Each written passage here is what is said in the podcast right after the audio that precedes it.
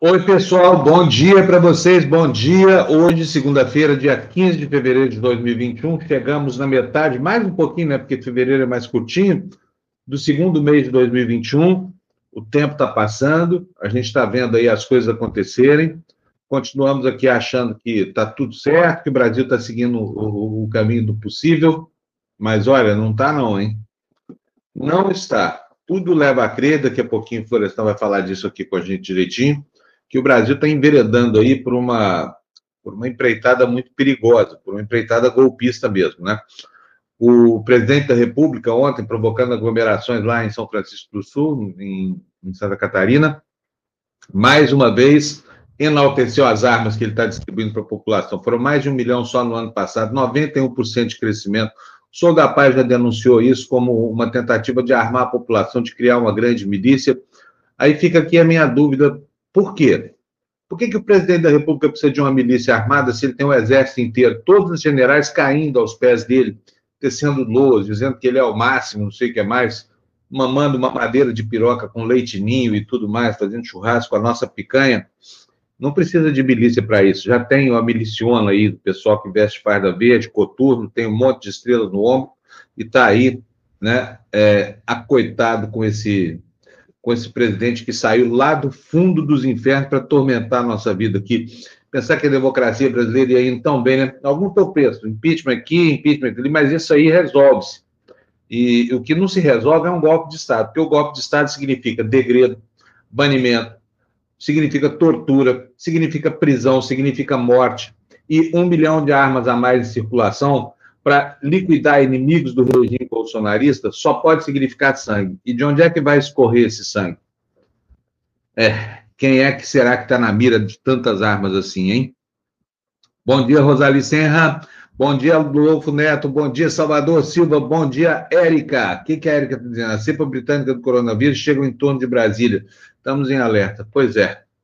Mais essa, né? É cepa britânica de um lado, cepa de Manaus do outro, e assim vai a nossa vida. Simone Campoy, bom dia, está dizendo. Bom dia, Fábio Florestan. Como é bom iniciar a semana junto com vocês. Jundiaí presente. Bom dia, Simone. Bom dia, Jundiaí, né? Rogério Matias está dizendo aqui para nós: quase 240 mil vidas perdidas pela Covid e ontem a maior média móvel semanal de mortes desde o início da pandemia. E o Bolsonaro aglomerando, repito, né? Bolsonaro aglomerando, sem máscara, essa coisa toda. O capitão da morte, capitão cloroquina, levando a doença Brasil afora, provocando reuniões para que o vírus possa fazer o seu estrago aí. O capitão que tem interesse na mortandade em massa do povo brasileiro. Daqui, é, capaz de até o, o final dessa semana, o começo da outra, a gente esbarrar em 250 mil mortos. Já pensou o que, que é isso? Marta Lúcia Corrêa, bom dia, seus lindos. Somos nós, Marta. Uhul! Força, coragem e determinação para essa nova semana. Bora ser feliz também. Contarei algo que me ocorreu na sexta. Não é mentira, gente, juro para vocês. O que, foi que aconteceu, Marta? Vamos ver aqui. Uma amiga querida, olha só a história que ela vai contar aí, gente. Florestan, deixa eu botar você aqui na tela. Bom dia, Floresta. Bom dia, bom dia a todos que nos acompanham aqui.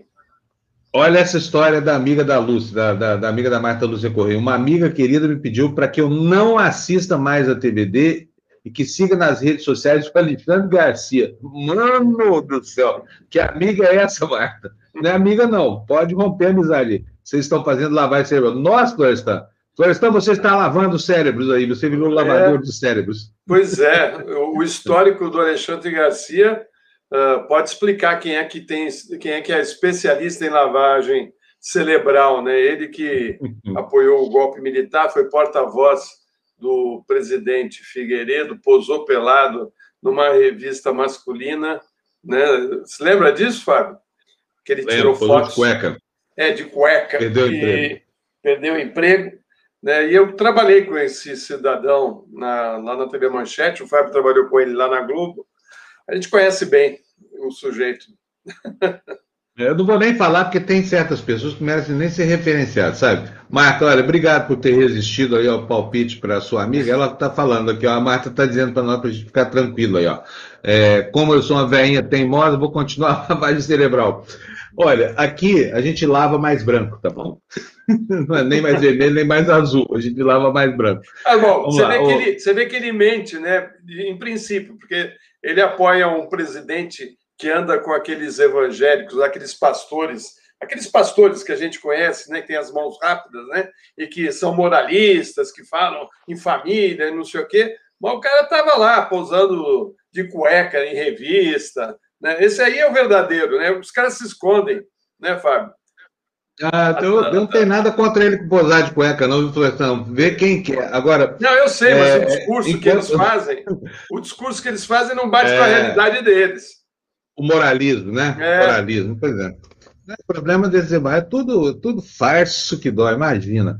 Agora, o, o, Alexandre, gente, você tem que entender, o Alexandre é bancário, entendeu? Ele é bancário, ele aposentou no Banco do Brasil, ele trabalhava lá no Banco do Brasil. Vocês sabiam disso, que ele trabalhava lá? Enquanto ele dirigia jornalismo na Globo, na Manchete, era funcionário do Banco do Brasil, Floresta? Não, não sabia não, ele está com Aposentou-se lá. É igual o Milton Neves, aposentado do Detran, escriturário do Detran. Isso a gente tem uma vida né? engraçada. Não, Milton Neves até que dava um expediente aí. Já o Alexandre tem minhas dúvidas aqui, porque não dava tempo. Mas, de qualquer maneira, enfim, tá aí, olha. É, enfim, não, não precisa, viu, Marta, ficar preocupado, porque a nossa lavagem aqui é no sentido de tirar as cracas aí que o bolsonarismo tem colocado no país e nisso aí, nós, isso aí nós vamos fazer, é nosso papel, sabe? A pessoa vai lá, coloca uma craca no, no, no casco dessa arca de Noé, vai lá e tira. Tá? É deslavagem cerebral aqui na TV Democracia, né? Biase Arquitetura, bom dia, muito obrigado pela sua doação. Quase todo dia o Biase pinga da gente aqui, olha, lá de Joinville. Cuidado, viu, Biase? Olha o vírus aí, Bolsonaro está por aí na periferia de, de Joinville. É, bom, vamos lá, vamos botar os jornais na tela. Vou pedir o Fernando botar para a gente aqui. Ô, Fábio, é bom você explicar. A Lu não está hoje, né? Ela foi fazer uns exames. Provavelmente não teremos a Lu essa semana inteira, né? A Lu está fazendo exames de, de, saúde, vai ter que acordar cedo esses dias aqui. Já estamos com saudade dela, né, Floresta? Lógico. Ela é fundamental. Ela é fundamental e ela é nossa companheira. A Lu nunca deixou de estar aqui nem um dia da vida desde que ela veio para a TV Democracia, né? Então, assim, a ausência é mais do que justificada. Não está acontecendo nada com ela, não, viu, gente? É só exame de rotina, tá? Depois ela conta para nós como é que foram lá os exames. Bom, Fernando, então vamos botar o primeiro destaque na tela, por favor. Nós vamos ter hoje o Antônio Neto aqui falando de economia, falando de política também um pouco com a gente. Então, é as capas dos jornais na, na Folha. Sabe segunda-feira é o dia né, dos jornais abordarem temas variados. Nunca as manchetes, as manchetes coincidem, fato que de vez em quando é, é, muda, né? Mas está aí, olha, na Folha de São Paulo, briga de Bolsonaro e Dória prejudica oito projetos em São Paulo. Veja só o que, que faz quando dois bicudos começam a se estranhar. No estado de São Paulo, home office deixa um em cada cinco escritórios sem inquilino. É verdade, olha, tem prédios inteiros, são dezenas de prédios inteiros é, que destinados à locação de áreas comerciais que agora estão vazios. O que, que, a cidade, o que, que as cidades vão fazer com isso, né? Estão fazendo já, no... né, Fábio? Estão transformando em apartamentos, né? Em áreas uh, para residenciais. Residenciais. É isso aí. Está difícil a vida de quem tem sala comercial. Tem muita gente que apostou a poupança nesse tipo de empreendimento, porque ele é um pouco mais barato e a rentabilidade um pouco maior, mas, né, doces tempos já não é mais assim, infelizmente não é mais assim. A poupança de muita gente foi levada por essa situação é, conjuntural nova. Na capa do jornal o Globo, Supremo, é, Supremo Tribunal Federal tem 377 julgamentos parados por pedido de vista. Olha, isso é uma das, da, das coisas mais autoritárias da justiça brasileira.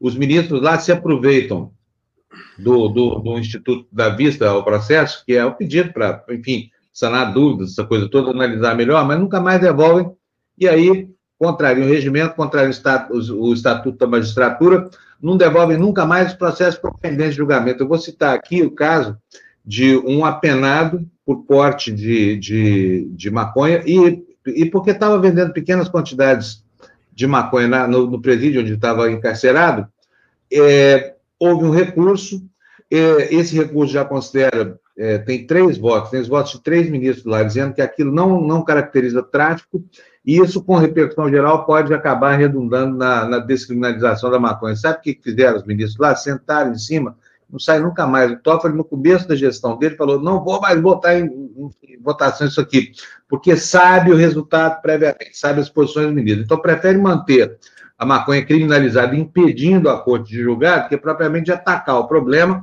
e trazer à tona um assunto para que o país possa ver se há uma solução melhor do que a legislação capenga que quiser com o assunto. Mas esses são alguns casos. Como diz a matéria do Globo, são 377, uma vergonha. Todos os ministros do Supremo têm pedidos de vista aí que estão é, atrapalhando o andamento da, dos julgamentos. Bom, vamos lá uh, para o primeiro destaque, por favor, Fernando. Olha, esse não, esse não é o primeiro destaque ainda não. Esse é, é último, né? a manchete do é a última manchete aqui do, do, do jornal É o País. A esquerda retoma o voo na América Latina, mas ainda não encontra seu lugar no Brasil. As presidências de Arce na Bolívia, Fernandes na Argentina e López Obrador no México e a possível eleição de Araújo no Equador são evidências de um morno ressurgimento do progressismo regional. Aí, Floresta, para contrabalançar essa manchete, fica a situação do Brasil, né? É. Então, eu acho, eu acho que aí está bem claro né, o que aconteceu com o Brasil. O Brasil teve um, um uma espécie de golpe, uma espécie não, foi um golpe mesmo de, de Estado, né? Que uh, unificou uh, setores da, da, justiça brasileira, o Congresso Nacional, o Supremo, né? Através uh, da, da, de deixar o, o, Moro fazer o serviço, né? E o Moro claramente aliado dos interesses norte-americanos, né? E foi uma ação dura, porque você vê que nos outros países da América Latina, eles não conseguiram implantar o sistema do Donald Trump. Né? No Brasil foi instalado, instaurado uh, o, o, trumpismo, né? com o apoio total das Forças Armadas, das PMs e da, das milícias, né? e uh, com respaldo da, de setores das igrejas pentecostais. Né? Aí deu nisso, né? O cara está se armando, né? A gente vai falar sobre isso também. Está armando quem? Ele está armando o povo dele, né? Que é o pessoal, os ruralistas, né?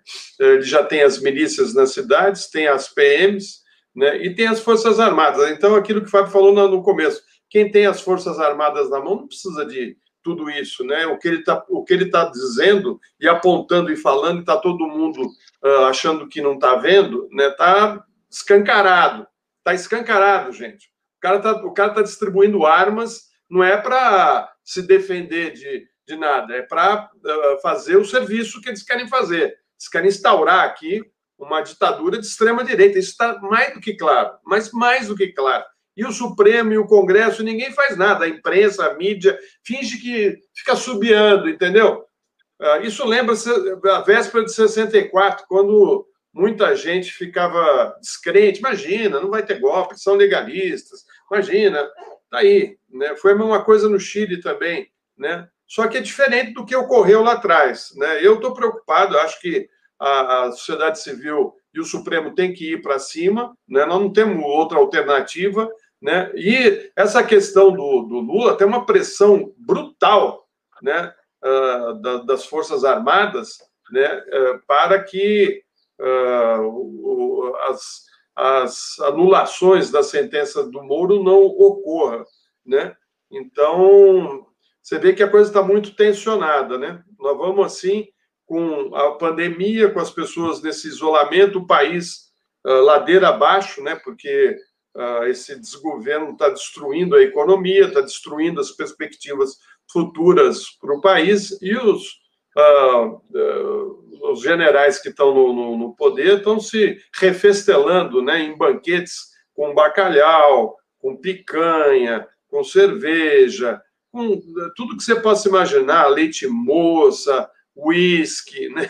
Nós estamos pagando a conta da mordomia do, do pessoal lá, que faz muito pouco, né? Porque pegando pelo o principal ministro nesse momento desse, dessa verdadeira guerra contra o Covid, né? O Pazuello, está lá uh, fazendo e desfazendo e também nada acontece. É uma coisa assim, estranha o que o Brasil está vivendo, inclusive de pessoas que não estão nem enxergando aonde estão tá, entrando, né, Fábio?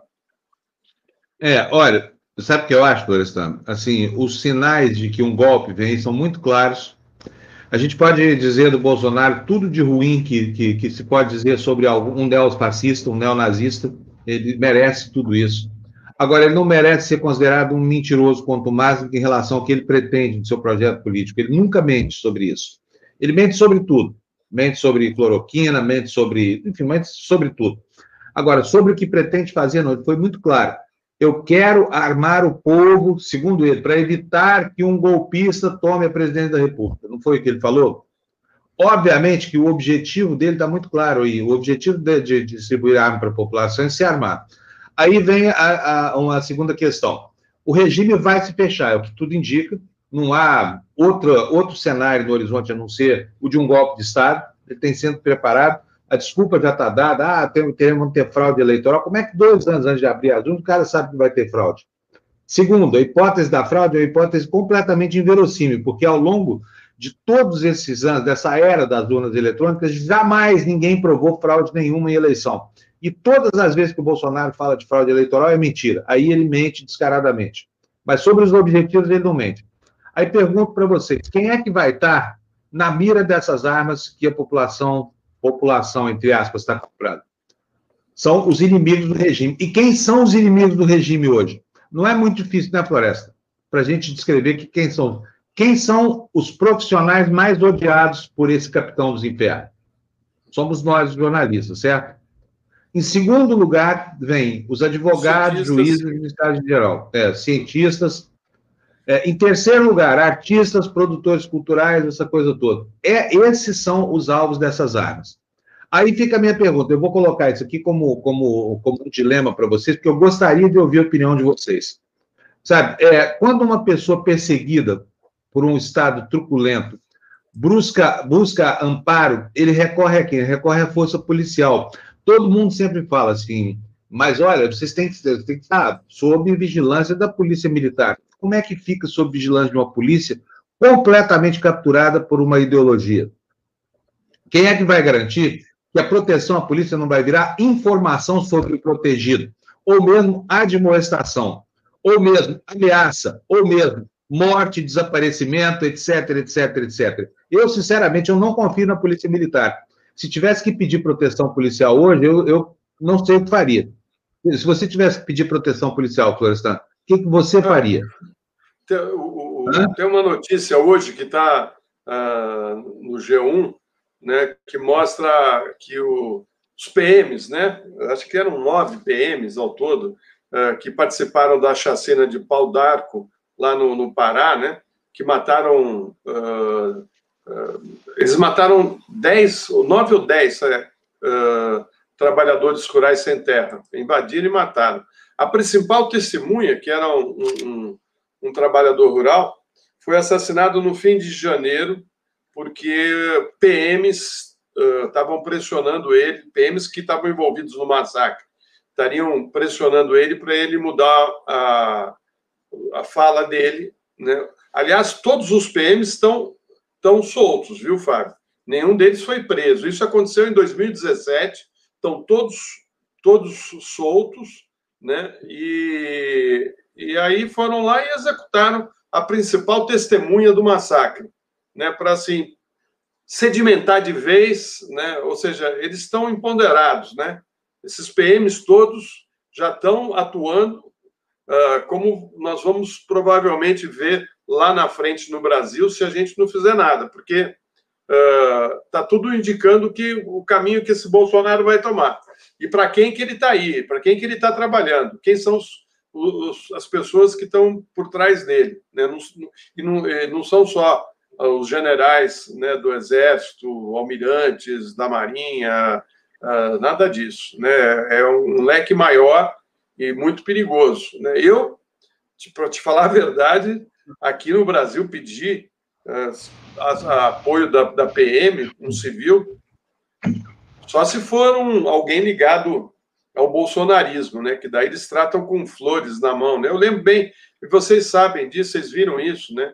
ah, nas manifestações de rua na Avenida Paulista, quando era da extrema-direita, né, era florzinha para o batalhão de choque. Né? Batalhão de choque não, não, não, agredia ninguém. Agora, quando era da oposição contra o, o, golpe que estava sendo instalado, ah, o pau comia bombas de gás lacrimogêneo em cima de estudantes, a cacetete descendo solto.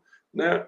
Ah, essa aí é, é a polícia militar, né, que deveria ter sido desmontada quando a gente tentou reingressar no, no, sistema democrático, né? Isso aí foi a herança da ditadura, essa polícia militar, né? Que é a polícia que mata mesmo, que é uma polícia uh, pouco civilizada, né? E que está uh, empoderada, porque chegou ao poder com o Bolsonaro.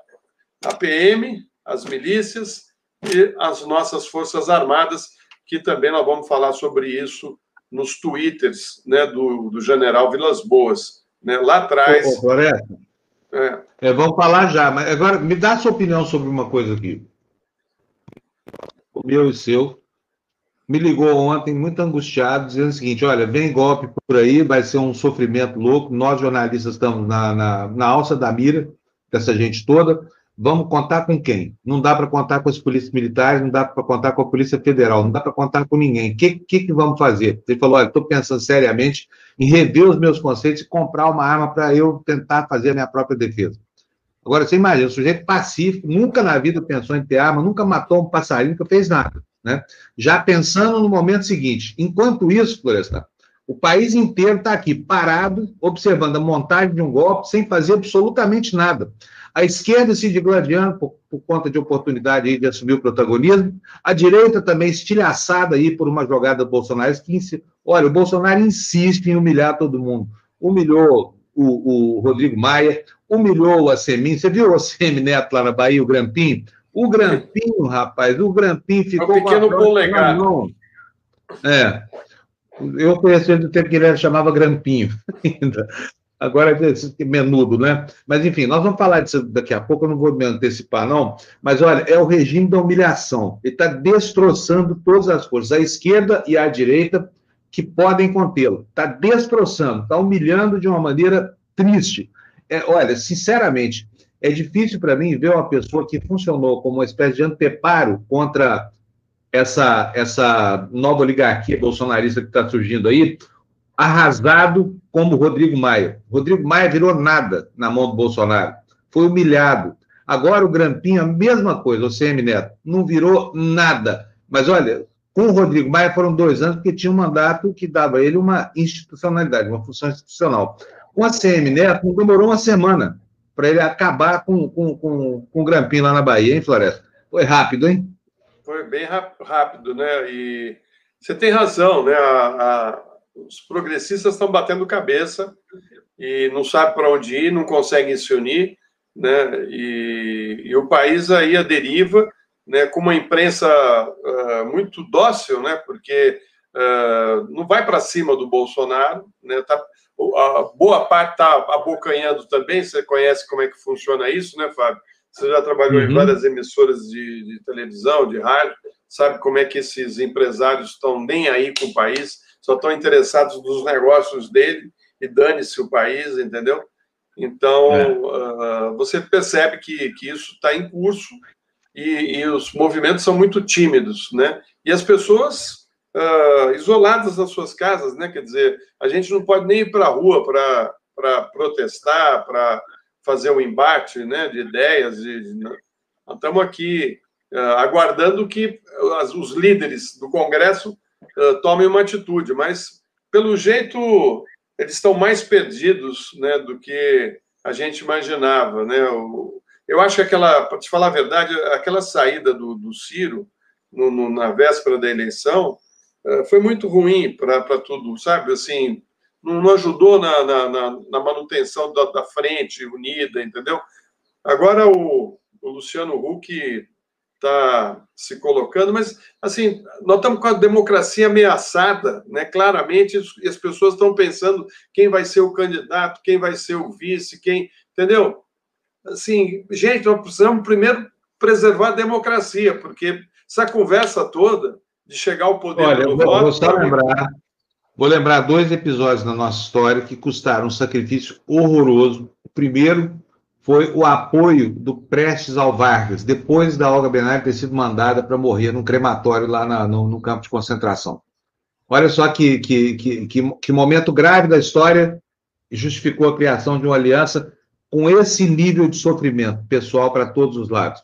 Depois, na redemocratização do país, o poder passava para as mãos do Ulisses Guimarães, mas ele sacrificou a sua oportunidade em benefício da aliança com Sarney e Tancredo. Quer dizer, foi um gesto de desprendimento ali que desagou nos 30 anos de democracia que nós tivemos, que estão se perdendo a partir de agora. E hoje, como não existe nenhuma altivez entre esses homens, e ninguém, da esquerda à direita, ninguém no país está pensando no país. Todo mundo está pensando só em si. Aí nós temos um, um, um, Brasil que tem um monte de galos, né, de pavões, essa coisa toda, mas não tem nenhum obreiro para salvar a nossa, salvar, vou falar aqui, salvar o nosso rabo, né, da refrega que vem por aí, porque ela vem, viu, gente? Vocês não tenham dúvida, o Bolsonaro não vai entregar o poder, não, até porque, saindo dali, ele, ele e os filhos vão direto para a cadeia, criminoso, sabe? Vai, semana que vem vamos para 200, nós vamos para 400 mil mortes nessa pandemia até o fim do ano sabe? Quase meio milhão de pessoas mortas. Isso é crime para mais de metro e vai ser cobrado. Em algum momento da história, Bolsonaro vai pagar essa conta. Bolsonaro e caterva, Bolsonaro e família, tá? Vão pagar essa conta. Então é por isso que eles não podem desapiar do não é desapiar, não, é apear do poder de jeito nenhum, porque sabem que não escapam de Bangu da Então, e outra, tá? e outra coisa, né, Fábio? Outra coisa, esses uh, oficiais do, do, das Forças Armadas estão lá uh, acampados dentro dos ministérios, ocupando os cargos, estão se refestelando né, na cumilança. Né? Lembra aquele filme, A Cumilança? Que as pessoas vão explodindo. É, eles estão nessa, né? não estão nem aí com, com nada, com o país, com nada. Né? E a última vez que eles chegaram ao poder, eles não foram embora, não. O, o, quero lembrar aqui que o Castelo Branco, é, quando chegou ao poder em 64, disse que era apenas uma transição de dois anos, né, completando lá um, um mandato do, do Jango, e iria repassar, né, porque daí teria se livrado dos, dos uh, esquerdistas, dos sindicalistas, né, a República da, da, da, da dos sindicatos e tal, e no final ficaram 20 anos. De dois passaram para 20 anos, e ficariam mais se não fosse a crise econômica que enfiou o país uh, num, num, num, espinhadeiro, né? O Fábio se lembra disso, nós, uma dívida externa monstruosa que foi criada uh, pelo próprio uh, grupo que assumiu o poder em 64.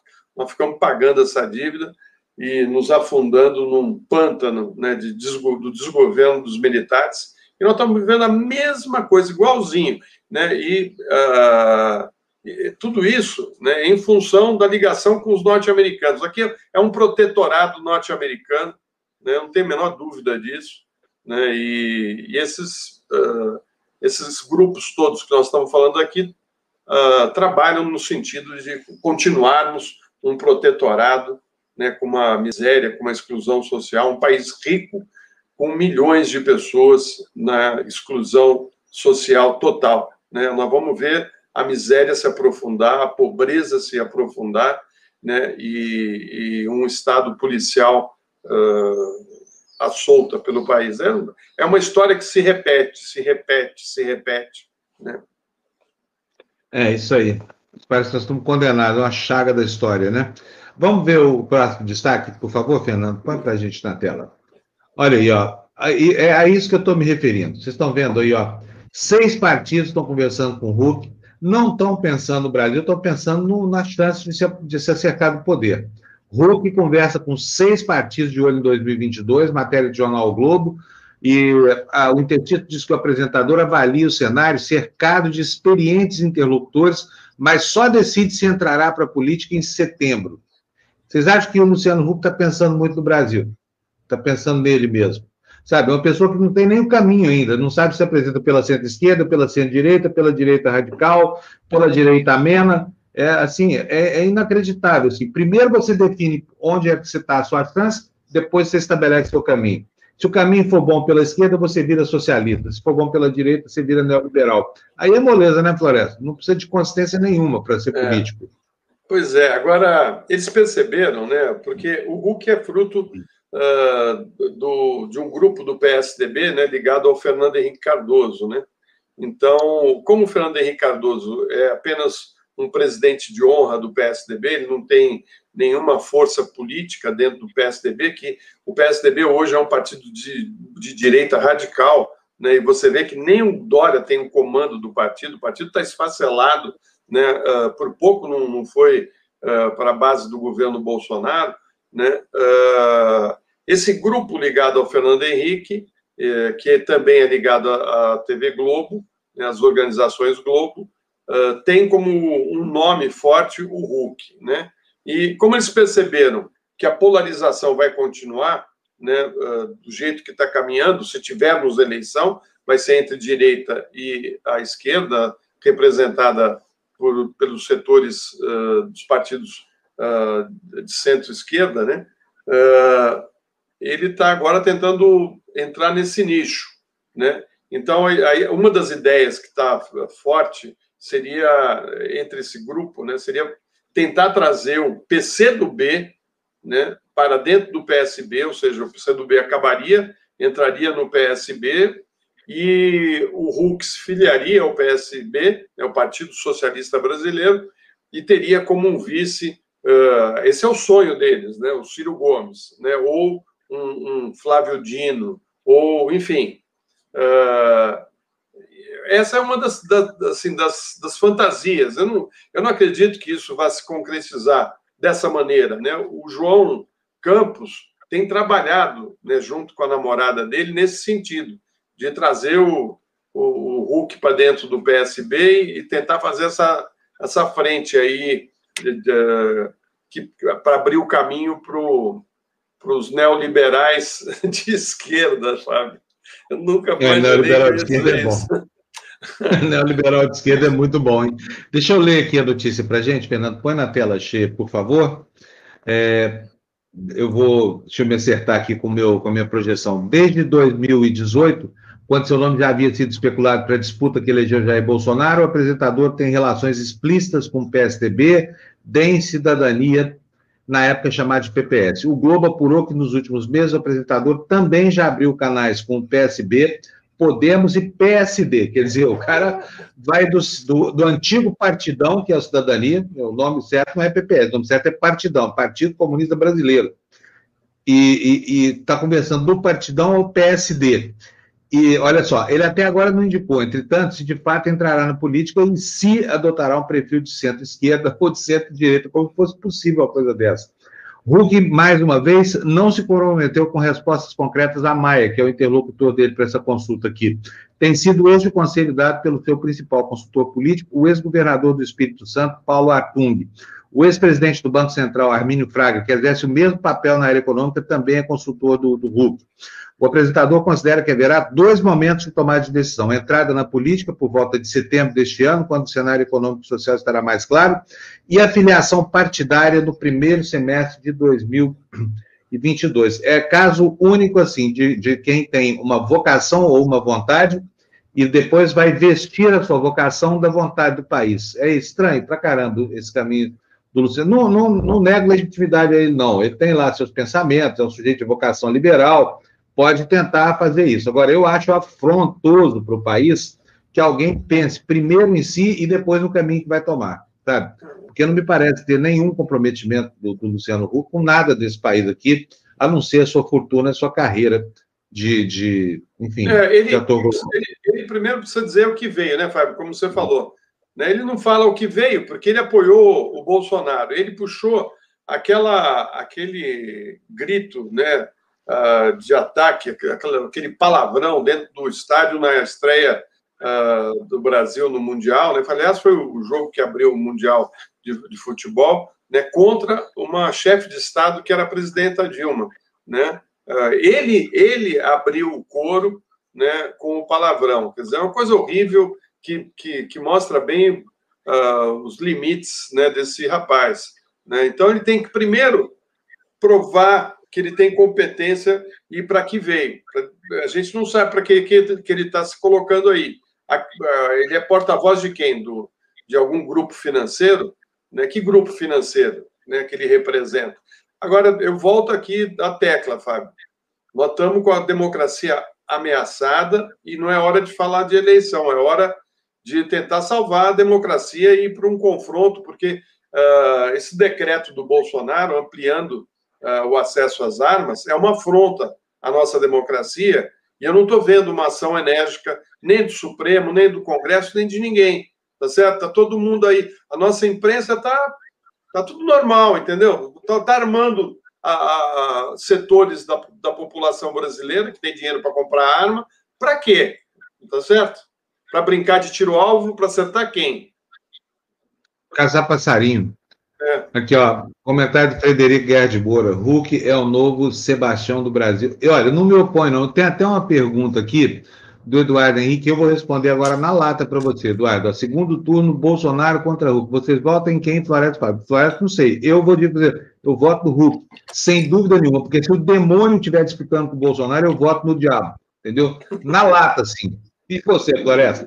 Pode ser qualquer um, qualquer um. O último nome. Eu acho que, o, é, eu é acho que o, o, Bolsonaro é, é uma ameaça maior para a democracia e para e para a liberdade, para o crescimento do país, né? Assim, qualquer, eu estou meio que nem o Fábio. Se tiver eleição, é. porque eu acho que não vai ter desse jeito, desse, no andar, pela andar da carruagem não vai ter, mas qualquer um, qualquer um em termos também, né? Porque sei lá, né? Eu acho que aqui é melhor a gente ir para a luta, viu, Fábio? Não ficar aqui. Olha, para mim é pior quase, por exemplo, Bolsonaro contra Carlos Zambelli e eu vou morar no Paraguai. acho melhor ir para o Uruguai, hein? Vai para o Uruguai ou para a Argentina. Pois é, lugar desse aí. Agora, fora isso, é, é tranquilo, gente. Olha, vote em qualquer um, qualquer um. Bolsonaro jamais, um antidemocrata convicto como esse. E outra coisa, Bolsonaro não vai reconquistar o poder pelas urnas, sabe? Ele é pela força das armas mesmo. Ele sabe que ele não tem argumento. O Brasil está entrando numa barafunda econômica aí, vai ser terrível. Porque a história do auxílio emergencial, nós já vimos, olha, o setor de serviços caiu 7,8% no ano passado, comércio fechou dezembro com menos 6,1%. A coisa está indo, olha, em V, nem diz o Paulo Guedes, V para baixo, assim, tá? É, é, o V aqui, ó, estava aqui, vem para cá, e não chegamos ainda aqui, não, ó. Aquele V que é mais parecido com o I. Sim, parece. Então, vamos lá, vamos. Fernando, põe para a gente o próximo destaque. Gente, agora, quero dizer para vocês, essa manchete é reflexo do quadro. Vocês não podem ler isso aqui, e isso aqui é uma dica minha, tá? Se não, pelo contexto em que essa notícia acontece, o contexto da desmoralização completa de todo mundo que pode constituir um ateparo contra o Bolsonaro. Vamos lá para a notícia, vou explicar para vocês. O que aconteceu? O, o, o Grampinho, o ACM Neto, entregou o DEM para o Bolsonaro. O DEM já era bolsonarista há muito tempo, o DEM tem quatro ministérios nesse governo, mas enfim, o DEM não queria se opor ao Bolsonaro, como pretendia o Rodrigo Maia, vocês viram a briga que deu aí nas últimas duas semanas, né? E agora o Grampinho ficou pé da vida. Por quê? Porque o tal do João Roma Neto é mais bolsonarista do que. Ou seja, não era ele. O Grampinho achava que ele, a CM Neto, ia nomear o, o, o, o novo ministro, né? E não nomeou, não nomeou. E aí ficou com a brocha na mão a CM Neto, entregou o DEM para os milicianos, e aí, meu amigo, se fu, né? Como é que um neto do ACM pode fazer uma merda dessa? Fala sério. Acreditar que havia uma negociação com o Bolsonaro, pousar assim, ai, não vejo como não estar com o Bolsonaro em 2000. Não, não foi bem isso que ele falou, não.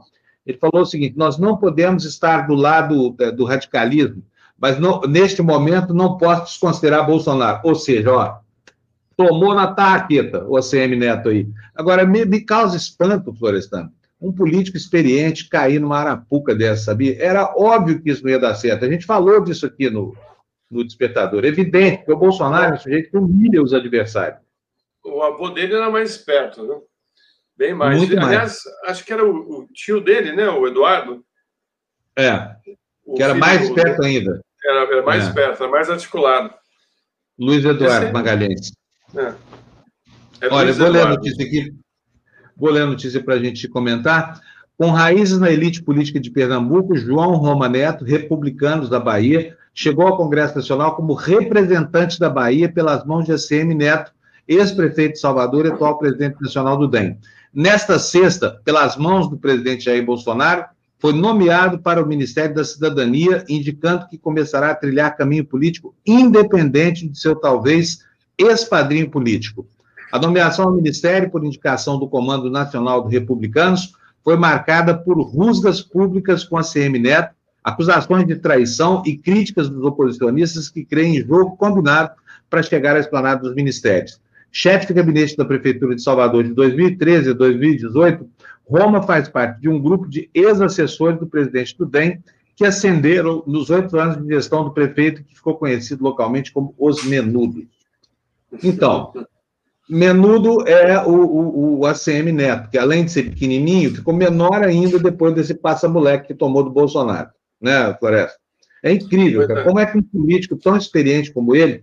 Olha, ele, eu achava, quando ele surgiu em Brasília, muito novo ainda, eu, eu era setorista lá no, no Congresso Nacional, achava que ele tinha talento, ia ser um dos expoentes dessa nova direita reformulada, mas não vingou. Quer dizer, ele optou por um caminho aí de, de enfim, de manter-se como oligarca e tomou direitinho na tarraqueta agora, virou um nada lá, não conseguiu nem o ministério. Olha, todo mundo no DEM consegue o ministério, o Onyx consegue, todo mundo consegue. O Grampinho não consegue. Por que será, hein, Floresta? É óbvio que é uma cama de gato do Bolsonaro que ele caiu feito um pato, né? Pois é, o Bolsonaro está tá, uh, destruindo esses partidos da direita, né? Ele está implodindo um por um. Implodiu o DEM, implodiu o PSDB, está implodindo todos. Né? E, é um, é um festival de, de legendas, né, cara? Republicano, cidadania, os partidos que têm menor história, entendeu? Uma, olha, realmente a política no Brasil chegou num ponto que está duro, é. viu? Olha, e essa notícia complementa a primeira que a gente leu aqui, que é aquela que diz respeito a, a, a, ao Luciano Huck. Né? Repare, caro telespectador, ouvinte, internautas em geral, que é o seguinte: o, o, candidato era o Moro, tá? Esse, esse nome que deveria estar ocupando o espaço que o Globo está dando hoje para o Luciano Huck, os jornais estão dando para o Huck, era o Sérgio Moro, estava tudo combinado direitinho. Só que, não, né? Faltou combinar com o destino. Aí, Moro era um juiz ladrão, todo mundo percebeu, assim, o estratagema dele, que passava primeiro por ele, depois por ele, depois por ele mesmo, e aí o Moro ficou queimado, agora, no lugar de Moro, lê-se Hulk. Né?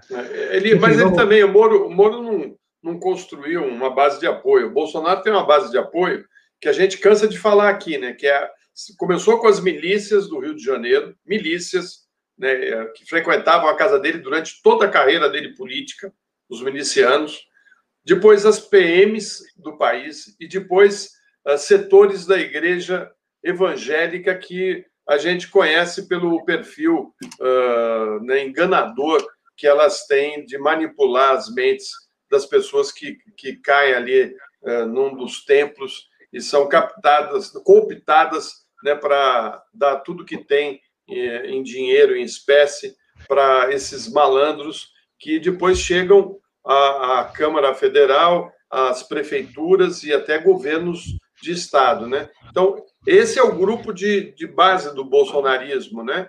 Agora, o Moro tinha o quê? o, o pessoal dele lá de Curitiba, a Força Tarefa de Curitiba, com a Força Tarefa de Curitiba, ele não vai longe, não, meu amigo. Não tinha apoio das Forças é. Armadas, não tinha apoio de ninguém. Tem apoio da Rede Globo. Mas a Rede Globo vai conseguir fazer um presidente? Não conseguiu nesse tempo todo. Tentou com Alckmin, com Serra, com Aécio, né? Então. É, talvez fosse melhor a Globo tentar mesmo parar de fazer presidente. Tem uma coisa que ela não é boa nisso, né? É. ah, eu vou pedir para a André colocando as mensagens aqui para a gente, me chamando a atenção aqui para as importantes, é, porque eu estou com três telas aqui na minha frente. Oi, Pavlova, bom dia! Muito obrigado, Pavlova, pela sua doação. Pavlova Caterine Segala, nome lindo do livro do Tolstói. Um beijo para você, bom dia, Pavlova. Vamos lá para o próximo destaque, fazendo favor, Fernando. Esse aí, gente, essa notícia que a gente vai ler agora, talvez indique o caminho daqui. E, e o que me chama a atenção nessa história toda do Pazuello, que vocês estão vendo aí na tela, é o seguinte: Obviamente que o Pazuello não está ali fazendo aquele papel ridículo à toa, né? Ele deve ter alguma perspectiva de impunidade, porque a quantidade de bobagem que esse homem está fazendo lá vai render a ele muitos dissabores. Tem gente falando em cadeia, essa coisa toda. Agora, o Jornal Estado de São Paulo traz na edição de hoje uma implicação que talvez o general que está desonrando lá a, a, a, sua patente no Exército não previsse. Sabe o que, que, é? Ele pode, de fato, virar o que eu tenho dito que ele é, aqui, um sargento. Sabe? Estou falando, não vai virar um sargento, literalmente, mas podem sacar-lhe a patente de general, que eu acho que ele não merece mesmo, porque um general incompetente desse, pelo amor de Deus, ainda bem que o Brasil é um país pacífico, que precisa de um general desse para uma guerra, pelo amor de Deus. Está aí a manchete do Estadão, olha, inquérito pode tirar patente de Pazuello, o sargento, rumo de investigação no Supremo Tribunal Federal tem potencial de levar o ministro da Saúde à justiça militar, hipótese com a qual a gente já especulou aqui. Mas vamos para a notícia. O inquérito aberto pelo Supremo Tribunal Federal para investigar se houve omissão do ministro da Saúde, Eduardo Pazuello, no colapso da rede pública de hospitais de Manaus, pode levar a uma condenação do general na ativa e até mesmo, em última análise, a perda do posto e patente pelo Superior Tribunal Militar. Em outras palavras, na visão de especialistas ouvidos pelo Estadão, o oficial do Exército coloca em risco sua carreira militar por atos como agente político. Pazuello prestou depoimento à Polícia Federal no início do mês para explicar a atuação dele na crise instalada na capital do Amazonas, onde dezenas de pacientes morreram asfixiados por falta de oxigênio. A suspeita é de que houve omissão da pasta no episódio. O processo tramita no Supremo porque o militar possui prerrogativa de foro perante a corte, já que ocupa um cargo de ministro do governo. Ao determinar a abertura da investigação no último dia 25, o ministro Ricardo Lewandowski deu prazo de dois meses para a conclusão dos trabalhos. Uma eventual condenação de Pazuello pela Justiça Militar em um segundo momento, com a perda do posto e patente, que é uma espécie de encerramento de carreira no Exército, está diretamente ligado aos desdobramentos do inquérito contra o ministro que atualmente tramita no Supremo. E aí, Flávia, será que o Pazuello vai virar sargento mesmo? Vão tirar dele o título de general? E merecer essa patente ele não merece, não, porque vai ser burro assim nos quintos dos infernos, esse general, e, e assim, subserviente, né?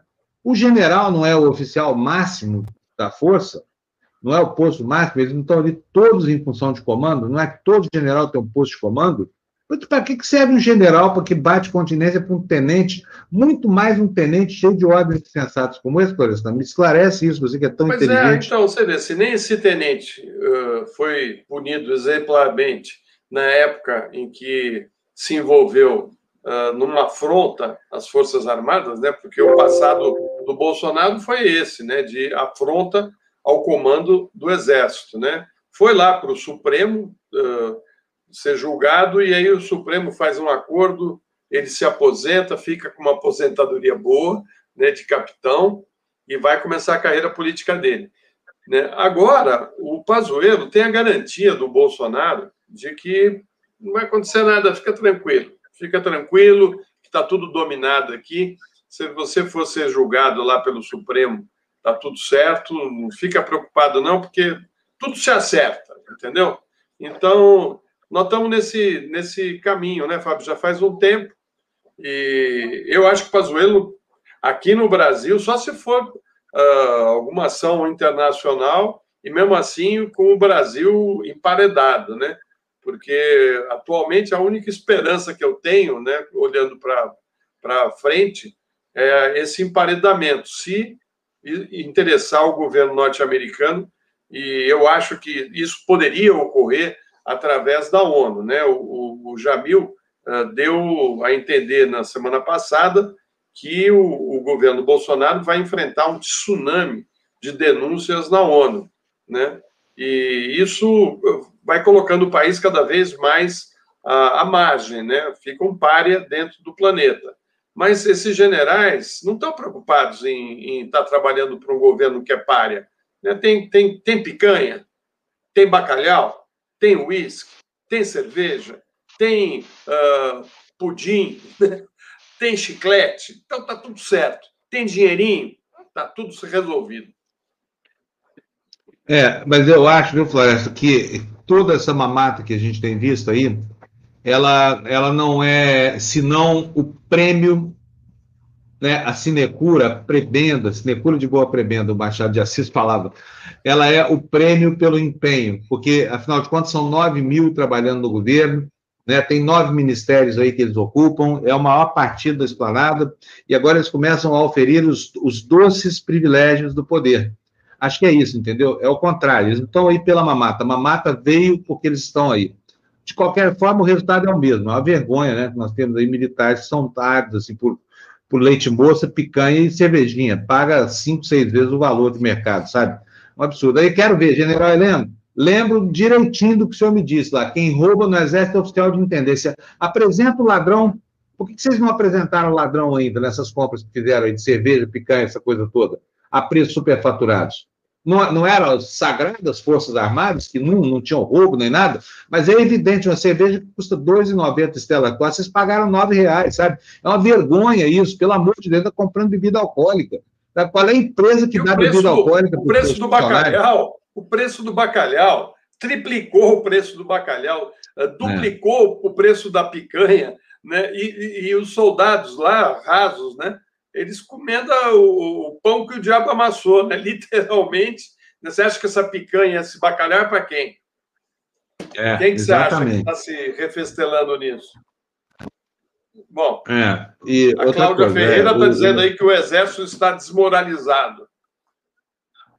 É, exatamente. Está se desmoralizando. Eu, particularmente, conheço o trabalho das Forças Armadas na Amazônia, Acho super importante o trabalho de defesa da fronteira, o trabalho lá da logística que leva até as populações mais vulneráveis o socorro médico, a remoção, essa coisa toda. Agora, essas forças armadas que estão aí criando barriga, se jactando, com todo tipo de privilégio indizível, ainda roubando, essas não servem para nada, né? E é um absurdo. Olha, a contaminação, a proximidade de Forças Armadas e política faz isso, corrompe as Forças Armadas, é o que está acontecendo. Essa história da picanha, da cerveja, do bacalhau e do churrasco e, e do leite condensado e tudo mais, tudo isso acontece por quê? Porque os militares se desviaram da sua função, tá? Militar não é para ficar comendo picanha, tomando cerveja, criando barriga. Militar é para fazer o que o país precisa deles, cuidar Ô, da defesa do território e da integridade das fronteiras. Fala, Flávio. Não, os oficiais têm todo o direito de comer essa picanha na casa deles, com a família deles, com o dinheiro deles, tomar cerveja, claro. porque eles ganham bem, eles têm, um, eles têm um, um soldo bem alto. Um, um, oficial do Exército tem um salário de, olha, de deixar a gente vermelho, né? Eles ganham muito bem, não é pouco, não é pouco, não, eles ganham muito bem. Então eles têm dinheiro para na casa deles comerem o bacalhau, comerem a picanha, tomarem o uísque importado, tá certo? Não precisa ser tudo pago pela República, né? Quer dizer, é, é complicado a gente entender isso, né? E eles não, não têm explicação, né? Porque isso aí é uma bobagem. Você fala assim, oh, isso aí é o, é o que vai prejudicar o país e tal. Não, não é. Mas é o exemplo, né? É o exemplo do que, do que nós temos aí no comando do país. Né? Péssimo esse exemplo, péssimo. Porque é superfaturado, porque uh, é um gasto desnecessário, né? Ah, um país que está enfrentando uma pandemia terrível, com pessoas desempregadas, com comércio fechado, com uma crise econômica sem fim, né, com falta de projetos futuros, com uh, o desemprego em massa. Né? Então, assim, uh, aí você pega e fala assim: aí os caras estão ali comendo bacalhau, pagando três vezes mais do que o preço do bacalhau no mercado. Como assim? Né? Quer dizer, o que, que vocês estão fazendo? Né, comprando cloroquina, gastando milhões em cloroquina, né?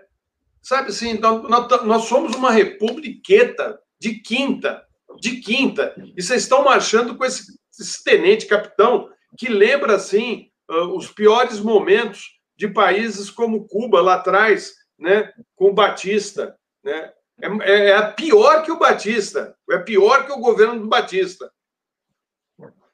Pois é. É mesmo, é assim. E, e, e, só vai piorar, porque nenhuma autocracia melhora para a população, viu, gente? Não tenho dúvida disso. Não conheço nenhuma ditadura que termina bem, sabe? Termina em paz, o povo aclamando o ditador na praça e ele entregando de bom grado o poder para o sucessor e a vida seguindo, assim, com as pessoas tendo liberdade de se expressar, de criticar, a imprensa livre, essa coisa toda. Bom, vamos para a próxima aí, Fernandão, por favor. O próximo destaque. Opa, Rita Franco está dizendo aqui, Rita, muito obrigado pela sua doação. Paz muda o critério para calcular as mortes, que em tese legitima não fechar o comércio para arrecadar. Vocês têm mais dados? Não temos dado nenhum sobre isso, mas ótima questão, vamos atrás, viu, Rita? Vamos atrás da notícia para você, já já. Vou pedir para a Andréia já cuidar disso para a gente. Olha, isso aí é mais um sintoma da contaminação que as Forças Armadas estão sofrendo por parte dessa política corrompida e de vocação neonazista que existe hoje no Brasil. Inquérito, não, não é isso não, inquérito, é a que está na tela. Tweet de Vilas Boas foi, é, é, porque eu tenho duas telas aqui na minha frente, então uma delas está aquele, aquele, aquele é, recorte passado. Mas tá aí, a manchete é essa, tweet de Vilas Boas foi atenuado, texto passou por atuais ministros. Isso aqui é a coisa mais escrachada que eu vi nos últimos dias. Aquele tweet em que o Vilas Boas, né, já é, é, é, na, já na reserva? Não, não estava na reserva, estava na reserva, foi o governo Temer. É. O Vilas Boas, já na reserva, admoesta o Congresso Nacional, o, o, Supremo Tribunal Federal, com um tweet que colocava a, a posição das Forças Armadas em relação ao habeas corpus que seria concedido, que seria eventualmente concedido ao Lula, encoxando, que foi o que o general fez, o Supremo Tribunal Federal. E esse tweet nós ficamos sabendo por um livro escrito a partir de uma entrevista longa concedida pelo general, que foi objeto de análise do, do comando das Forças Armadas, ou seja, não era só uma mensagem desse general golpista, era uma mensagem mesmo institucional das Forças Armadas, né, Florestan? Agora está aqui, olha, a informação na Folha de São Paulo de que esse tweet atrevido, esse tweet extemporâneo, esse tweet que, na verdade, era a sanha de um golpe, foi atenuado, ele era muito pior do que aquilo que, sa que acabou saindo, por quê? Por interferência de um oficial general. Olha aí, ó, no intertítulo, é, tá aí, olha, então chefe do Exército disse que consultou ao comando sobre pressão contra o Supremo em 2018. E a notícia diz o seguinte: a famosa postagem no Twitter do então comandante do Exército antes do julgamento de um habeas corpus do ex-presidente Lula tinha um teor bastante mais incendiário do que o que foi publicado. Sabia, Florestan? É, Segundo o relato do depoimento publicado pela Fundação Getúlio Vargas na semana passada pelo general da reserva Eduardo Vilas Boas, que comandou o Exército de 2014 a 2019, ao menos três ministros do governo Bolsonaro e o atual chefe da Força souberam da nota, foram consultados. Ela foi atenuada por ação do então ministro da Defesa, general da reserva Joaquim Silva Luna, que hoje é diretor-geral de Itaipu, um episódio até aqui inédito que foi relatado à Folha por integrantes do governo Michel Temer. Silva Luna foi alertado acerca do tweet e ficou assustado. Acionou o general da reserva Alberto Mendes Cardoso, conhecido, conhecida voz moderadora, que foi chefe da Casa Militar do Gabinete de Segurança Institucional do governo Fernando Henrique Cardoso. Ambos trabalharam para retirar menções que sugerissem intenções de interferência institucional aberta contra o Supremo. Sobrou ameaça velada que no livro General Vilas Boas conversa com o comandante Celso Castro, o ex-comandante diz ter sido um alerta. E aí, Floresta? Não, Era mais grave aí, do que a gente pensava. Isso é uma afronta à democracia. Né? Você, você chega para o Supremo eh, Tribunal do país e diz: ou você faz o que eu estou falando, né? né? não vem querer fazer uma análise jurídica, né? Não, é. essa pessoa não, não pode sair, tem que continuar presa. Está tá entendido? O recado. Não tem essa de não, não, não cometer o crime ou não, ele tem uh, direitos. Ele não tem direito. Quem diz quem vai ter direito aqui somos nós, generais. É isso é disso que se trata. A gente já conhece essa história, cara. Isso se repete no Brasil desde a proclamação da República. Desde a proclamação da República. Vai fazer o quê? É. Agora, e ele tem coragem ainda de falar isso, se vangloriando, né? É, eu errei aqui, o Pedro Pontal está me corrigindo, está certo, Pedro, ele era comandante, ele era comandante, sim, o general Vilas Boas, não, era isso, não. Tem um hiato aí, né, entre... Enfim, é tanta, é tanta coisa que a cabeça da gente não larga, mas está feita aí a correção. O Fábio Tenuta está dizendo aqui, alerta de perigo, perigo de golpe. É isso aí. E Eliette, ele diz aqui, olha, o general confessa um crime, ameaçando de golpe. É claro, ele, ele, ele, ele, nem precisava confessar, foi tão clara a mensagem, né?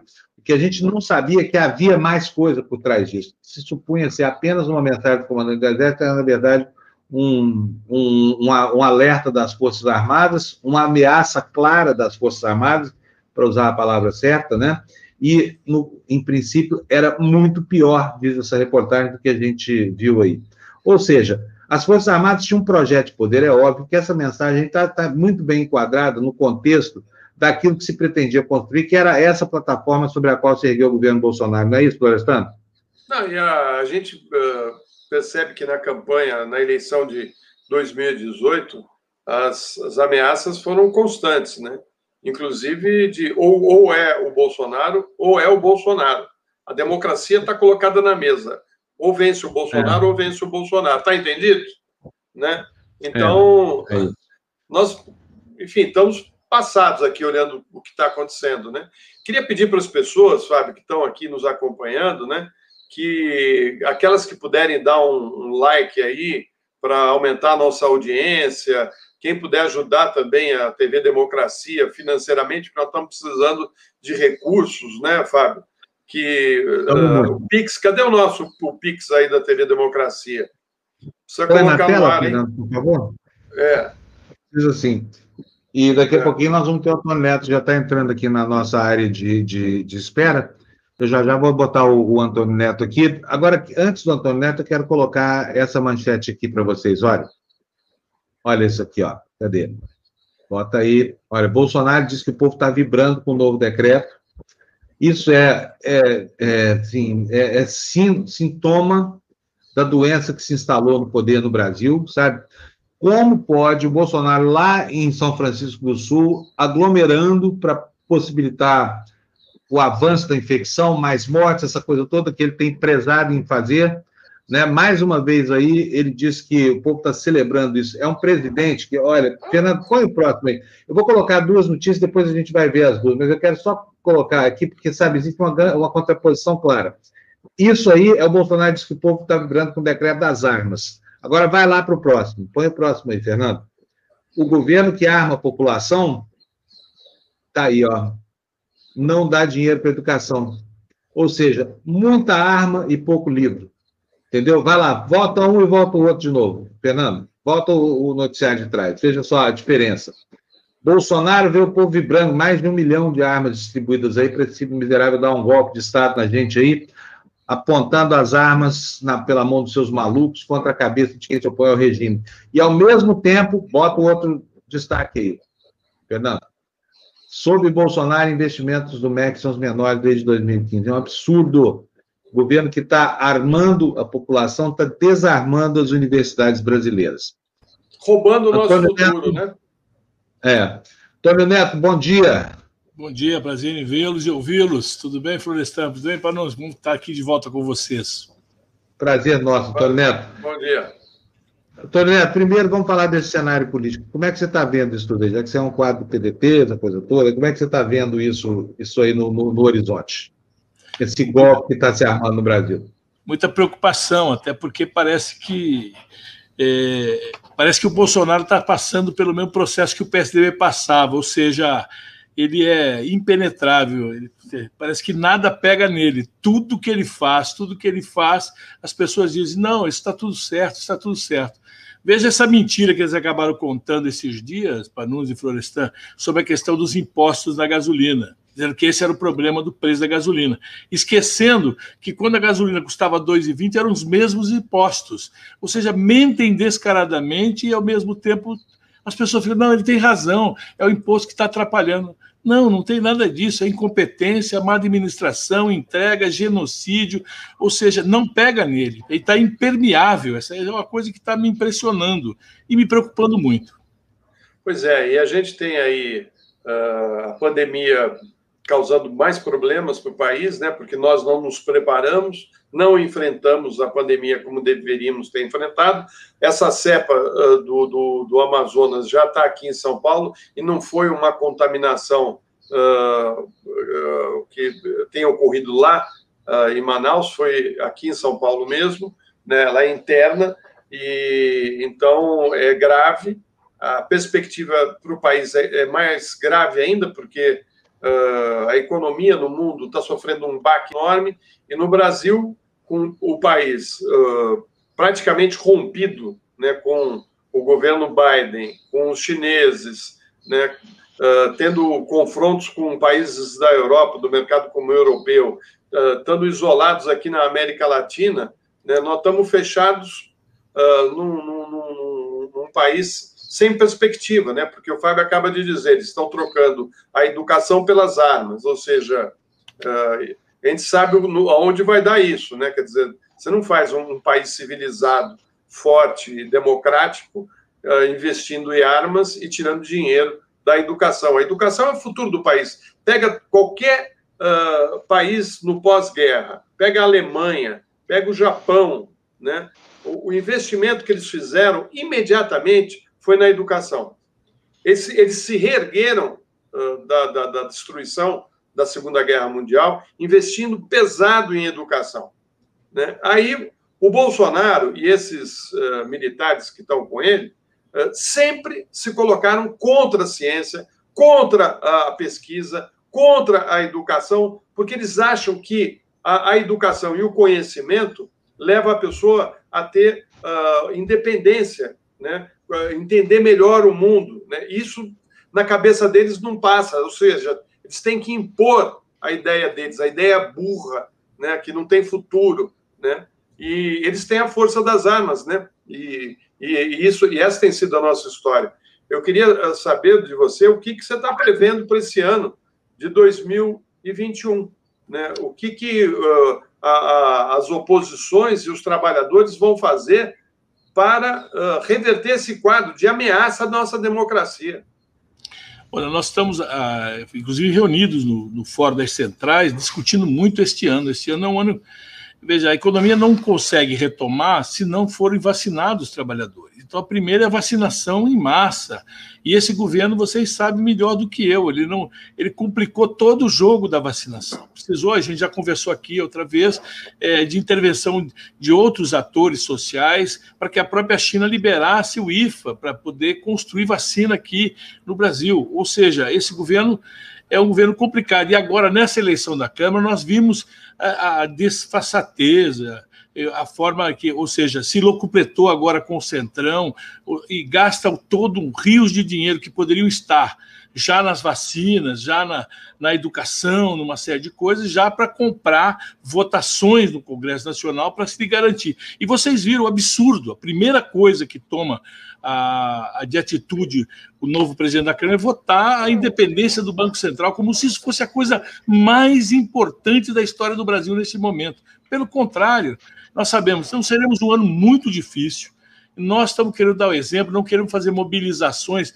justamente porque nós combatemos essa história de você estar com presença física, mas nós vamos ter que pensar algumas coisas um pouco mais diferenciadas, talvez até é, mobilizações com isolamento social, com distanciamento social, para que a gente possa denunciar o caráter genocida, fascista, é, anti-Brasil desse governo e de todos que o apoiam.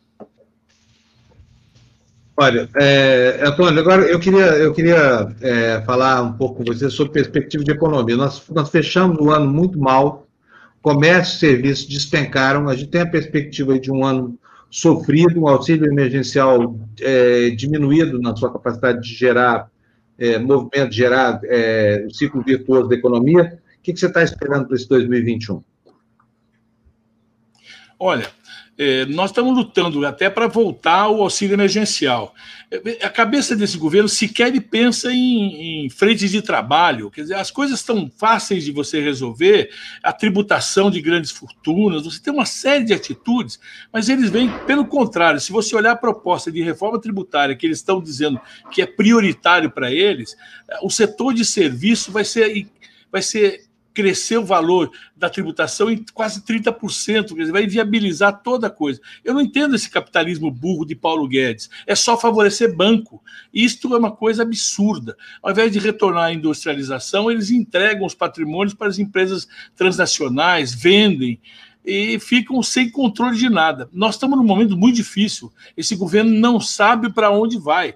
Ele parece uma biruta de aeroporto. De acordo com o vento, ele corre atrás para fazer. A a grande preocupação é a proteção da família miliciana que ele tem, é, de garantir que nenhum possa ser condenado. E a, e a economia, eu fico preocupado de ver os industriais, os, os comerciantes apoiarem ainda esse governo de maneira concreta, é, ressaltando que possa ter uma economia neste momento é, inviabilizada. Eu creio que não tem jeito, a economia vai piorar cada vez mais, porque da maneira que está, sem alternativa, sem projeto, sem recuperação, Olha, você tem aí não sei quantas obras paradas, você tem uma série de atitudes que você possa tomar para retomar o, o crescimento, o desenvolvimento, o investimento, mas não faz nada. Pelo contrário, ele tá, parece anestesiado e só se preocupando em se cercar de garantias para que ele não possa ser atingido.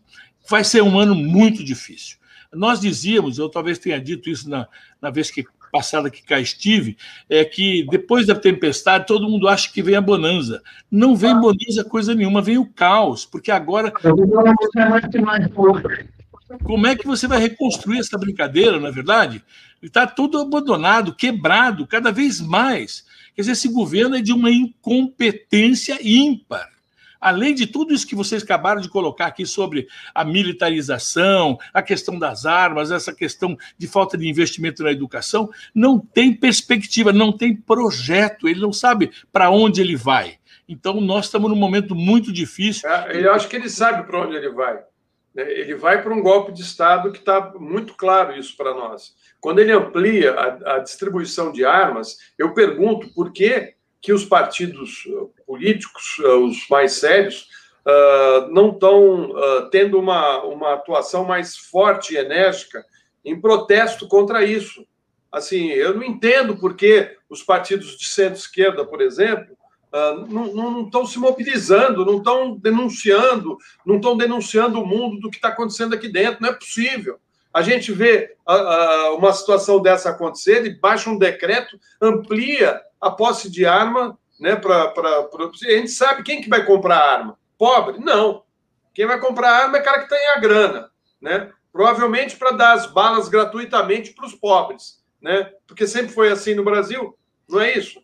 É, é, mais ou menos isso, Floresta. Me preocupa essa, essa atitude dele, e eu creio que a desvantagem que nós estamos é que numa minoria, se você olhar agora na votação do Banco Central, você vê, a, não adianta a organização. Nós estamos, as oposições têm, eh, têm efetivamente denunciado. É como eu tenho dizendo, parece que nada pega nesse governo. O que me preocupa nessa questão das armas é o que aconteceu na Bolívia com Evo Morales.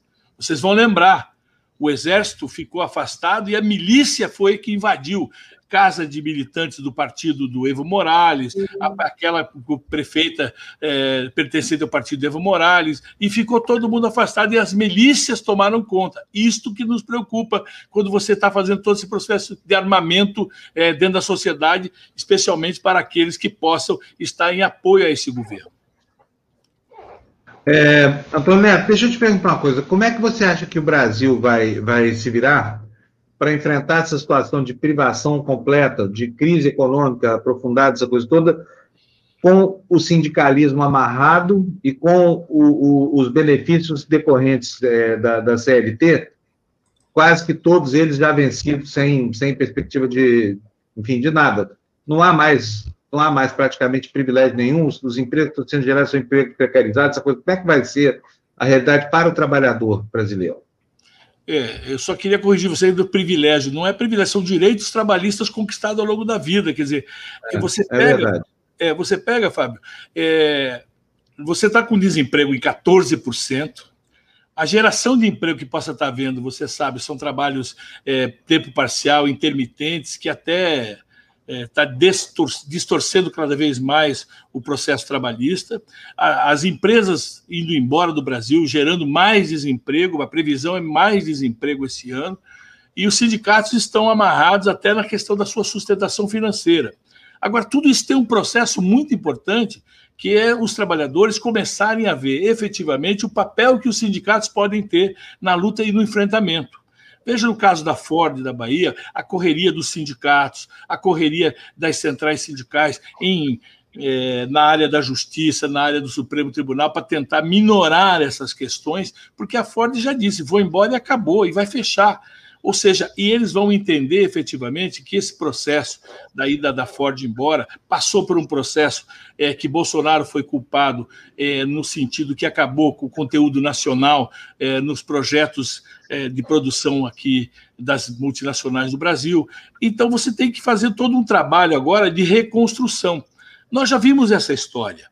Na Europa já teve esse problema pós-guerra, quando tudo acabou, e você sabe, houve uma necessidade da junção da sociedade com os empresários, aqueles que têm uma visão nacionalista, do, do importante. No mundo capitalista, você sabe, precisa ter poder de compra, e cada vez menos o brasileiro está com poder de compra, até em função desse momento complicado. Todos os vetores da economia estão descontrolados, seja a inflação, dólar é, e juros, quer dizer, está uma coisa artificial na questão dos, juros.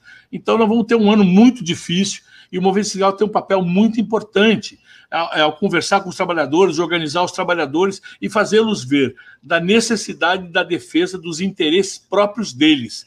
Porque aquela história, até um determinado momento, parece que as, eles achavam que tinham todas as coisas, e à medida que as coisas estão escapando pelo vão dos seus dedos, eles vão compreender a necessidade da sua organização, da necessidade da sua mobilização e da sua luta, porque ficávamos gritando é, sozinhos às vezes, mas agora também está com esse número de desemprego crescente, cada vez mais empresas fechando, indústria fechando, empresas indo embora, ou seja, economia descontrolada. Então, agora eu creio que seja didático para que a gente possa reco recomeçar a luta pela organização da classe operária, do povo trabalhador, no sentido de reconquistar os seus direitos. Bom, Antônio Neto, brigadíssimo pela presença aqui no programa. Um abração para você. Até a próxima. Oh, eu que agradeço, estou sempre às ordens, viu, moção? Vocês sabem, é um prazer estar com vocês e parabéns pelo trabalho mais uma vez. É preciso ter espaços como esse para que a gente possa alertar a população brasileira, alertar os trabalhadores, é, esse, essa burguesia nacional, para que eles possam nos ajudar a derrubar esse governo genocida. Muito bom. Um abração, Antônio Neto. Obrigadão. Até a próxima, então, tá? Vamos nessa, gente. Vamos com o noticiário aqui. Eu tinha prometido duas notícias, mas eu vou colocar agora o Vitor que está aqui. Olha, o Vitor está esperando aqui para entrar. Tudo bom, Vitor? Bom dia. Está sem, tá sem áudio. Está sem áudio. Está sem áudio.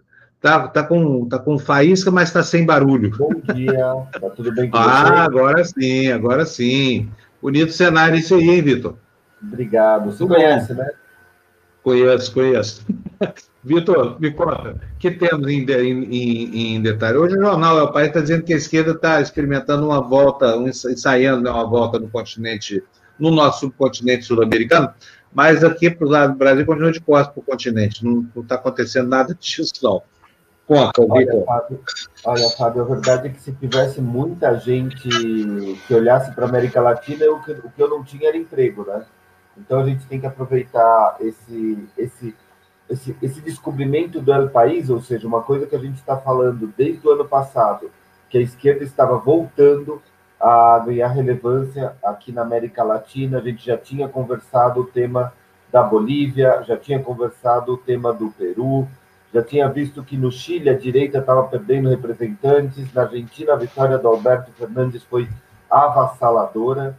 É, Agora, no Equador, o principal candidato da, da esquerda, o Arauz, está com mais de 32% no primeiro turno contra um segundo colocado que está totalmente em disputa, está totalmente aberto, porque não se sabe quem vai, com quem que ele vai disputar o segundo turno. Então, tá, estamos vendo como a América Latina experimentou a o veneno da direita. Experimentou que, que a direita faz pelos empresários e está voltando rapidamente para a esquerda. Tomara que o Brasil consiga aprender essa lição. Ok, tá, tinha levantado para arrumar aqui. Não, estava arrumando aqui uma câmera aqui que está em, tá em enfim, está com problema técnico aqui, eu já voltei. Eu não sei então, o que o Floresta acha dessa minha frase, Floresta. Não, eu, acho o seguinte, eu acho passado, que né? quem sabe faz a hora, né? Como diria o, o Geraldo Vandré. Né? Eu acho que o, o Brasil, nós estamos aqui tentando descobrir onde que, que estão as nossas lideranças, né? uh, porque isso aí não cai do céu, né? Você vê, na Argentina, o Fernandes chega ao poder através de uma, de uma composição com a Kirchner, né? Uh, a gente tem percebido que uh, os progressistas e, e, os políticos de esquerda estão retomando porque fizeram bons governos e as lembranças são boas dos governos desses líderes, mas no Brasil acho que o, a situação é, é, muito mais grave. Houve um desgaste muito forte uh, das instituições no Brasil, provocadas pelo Sérgio Moro. Sérgio Moro é responsável, uh, primeiro, por tudo que nós estamos passando. Eu não tenho dúvida nenhuma disso. Ele é responsável pela, pela destruição dos pilares da nossa democracia, né? destruindo uh, empresas importantes na área da construção civil, destruindo o patrimônio da Petrobras, que está sendo liquidado né, em privatizações do pré-sal, tirou o futuro dessas nossas empresas, liquidou com as obras públicas, porque paralisou todas elas no país durante um bom período, né, travando a, a roda que estava girando, né, travou a roda, né, e aí a gente teve o quê? Empresas quebrando, desemprego, uh, o dinheiro deixa de circular, né, então, assim, desencadeou todo um processo que foi uh, muito comemorado pela mídia corporativa né, brasileira, né, principalmente a, a, a Vênus Platinada, que ficou anos batendo nessa tecla da corrupção, como se o país estivesse sendo destruído pela corrupção, né, quando na realidade está sendo destruído por um grupinho de, de bancos, quatro bancos, que ficam com boa parte da nossa riqueza através das taxas de juros cobradas. É, o país é refém uh, e dificilmente vai conseguir sair dessa situação de pobreza sem que uh, a distribuição de renda ocorra através de reformas sérias, mas esse não é o objetivo principal do, do nosso uh, capitão, né, que na realidade ele veio para destruir, ele dizia isso, vem para destruir, é, ou seja, nós vamos entrar no caos, no caos econômico, no caos social, para ele poder instaurar o sonho dele e do Olavo Carvalho, que certamente é o mentor desse projeto, né, de armar a população, de impor ao país uma ditadura de extremíssima direita, né, jogando o país uh, definitivamente né, para a, a, margem de uma sociedade civilizada.